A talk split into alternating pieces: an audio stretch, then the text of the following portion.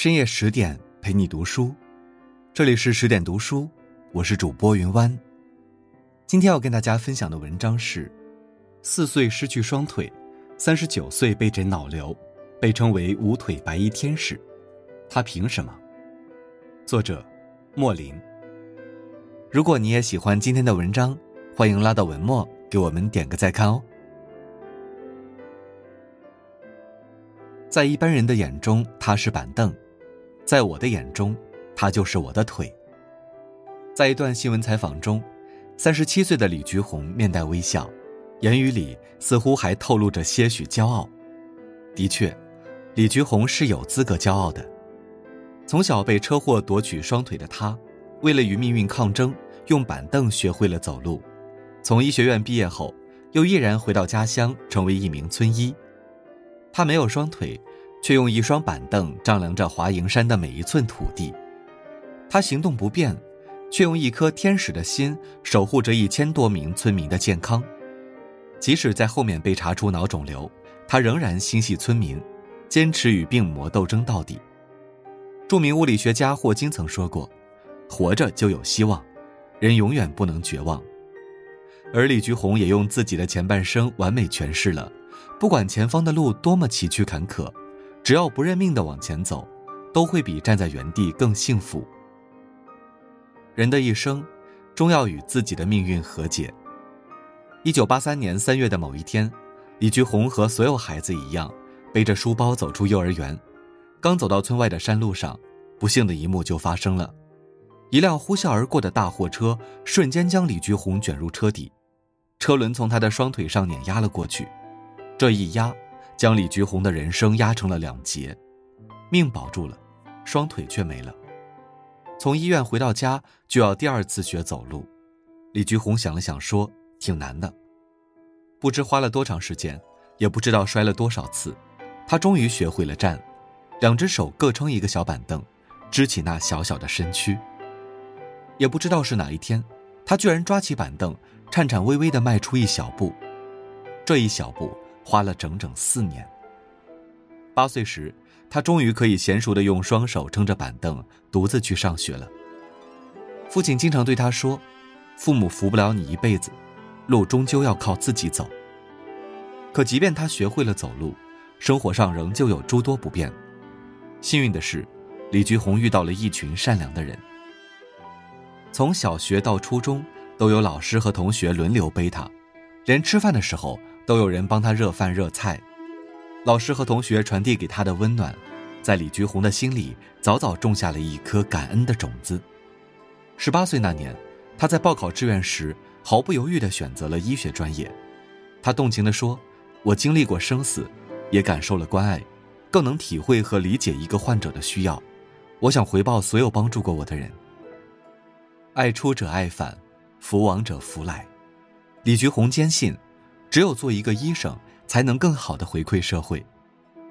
正如巴尔扎克所说：“不幸是天才的晋升阶梯，信徒的洗礼之水，弱者的无底深渊。”当一个人熬过了苦难的底线，饱尝了世间冷暖，过往的所有悲痛，瞬间便会孕育出一朵希望之花。在这个世界上，一星陨落，暗淡不了星空灿烂；一花凋零。也荒芜不了整个春天，因为命运从来都是峰回路转。渡人其实就是渡己。毕业后的李菊红，并没有按照父母的意愿到镇上开诊所，而是回到自己长大的地方瓦店村当起了村医。李菊红说：“我也没有高大上的梦想，我只想踏踏实实做好自己的事情。作为村里唯一的医生。”日常主要工作就是入户体检和走访村民。瓦店村地处偏僻的重庆山区，多数年轻人都外出打工去了，村子里大部分都是孤寡老人和留守儿童，而且很多村民的家住在山坡上，这无疑给李菊红的工作增加了很多困难。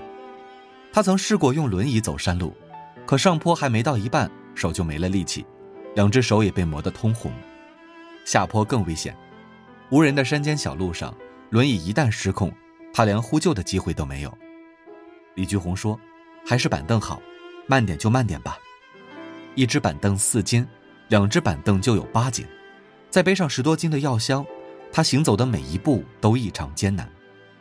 在这过程中，山路高低不平，他不知道摔倒过多少次，流过多少泪。每走一家，他就随时记录村民的身体情况，同时也会给村民普及一些健康常识。全村三百多户人家，哪个家庭什么情况，哪个人身体有什么病，他都记得清清楚楚。七十三岁的李婆婆经常双脚发肿，儿女们都不在家，李菊红每次路过都要停下来坐一会儿，量血压、按摩，拿一些常备的药，和李婆婆唠唠家常。每次出诊，他不仅仅是给老人们看病的，还会趁着看病的机会和老人们聊聊天。李菊红说：“心灵上的安抚，有时胜过给老人们看病吃药。”也正是这样细致入微的关心，让李菊红每次的到来都成为了老人们最暖心的时刻。像这样的出诊，李菊红已经坚持了十八年。十八年来，他走坏了二十八个小板凳，累计路程十万多公里。行医救治七千余人次，被乡亲们亲切地称为“无腿白衣天使”。出诊不易，李菊红坐诊也有难处。两个低矮的玻璃柜放着西药和中成药，一个铁皮柜和一个木柜放着中药药材和备用药。四个柜子围成的方寸之地，就是李菊红的主要工作场所。柜子之间放着一个两米的长凳，一个一米多高的高板凳。李菊红每次去配药。都要撑着板凳走到长板凳前，双手一撑跳上去，再将高板凳套在长板凳上，移动到药柜的下方，再跳上去。但稍有不慎，很容易出事。有一次，他撑板凳时手一滑，整个人就从高处摔了下来，身上到处是青一块紫一块。正是因为李菊红的无私和敬业，他才赢得了全村人的信任和尊敬。当初那种李妹仔自己都是残疾。还能给我们看病的质疑，很快就烟消云散。有人说，每一个白衣天使的背后，都会有一条医德医风铺就起来的道路。李菊红用自己的点滴行动，真正诠释了医者仁心。他是千千万万乡村医生的缩影，没有豪言壮语，也没有惊天动地的业绩，但却像蜡烛一样默默燃烧自己，无私的将自己的光和热全部奉献给家乡。鲜花和掌声从来不会赐予守株待兔的人，而是馈赠给那些风雨无阻的前行者。面对生活一次又一次的刁难，抬起胸脯，昂起头颅，你会发现，总有一束光会照到你的脸。再多的磨难，也打不倒向前看的人。有人说，命运没有任何道理，也不遵循任何规律。就在李菊红以为会一直这样走下去的时候。命运再次和他开了个玩笑。二零一八年九月份，不幸再次袭来，李菊红被查出来脑肿瘤。刚开始，她只是觉得头痛，那段时间刚好在准备考试，李菊红以为是太过紧张劳累了，便没有放在心上。可考试过后，头痛的症状越来越明显，他这才感觉不对劲，于是，在家人的陪同下来到医院检查。这一检查才发现，脑子里居然有一个四厘米大的阴影。要知道，大于三厘米的肿瘤已经算是巨大瘤了，而且这块肿瘤还挨着脑干，手术成功的几率非常小。听到这个噩耗，一向乐观积极的他眼里顿时没了往日的光。为什么老天对我这么不公？说出这句话的时候，李菊红苦笑中带着无奈。丈夫和亲人一直在身边鼓励李菊红，劝她不要放弃。村民们得知李菊红患病后，也经常跑来看望她。最常说的一句话就是：“菊红，你一定会好起来的，我们还等着你帮忙测血压呢。”看着村民们一张张朴实的笑脸，他这才明白，原来还有这么多人牵挂着自己。海伦·凯勒说过一句话：“对于命运的变化无常，我们慨叹的太多了。”李菊红明白，这么多年了，如果抱怨有用的话，早在失去双腿的那一刻。他就不需要努力站起来了。于是，他再次振作起来，积极接受治疗。手术很顺利，连医生都认为是奇迹。但即便切除了肿瘤，后遗症仍然很明显。李菊红经常右脸麻木，勺子举起来都不知道嘴巴在哪里，还要用手去摸；右耳朵也听不到，给村民们看病时只能左耳贴近去听。右手也经常无力，病历上写出来的字歪歪扭扭，可这一切都没有让他停下来。乡亲们都离不开我，我动手术的那段时间，他们天天盼我回来呢。说这话时，李菊红脸上的笑容再次灿烂了起来。李菊红的人生是不幸的，但同时又是幸运的。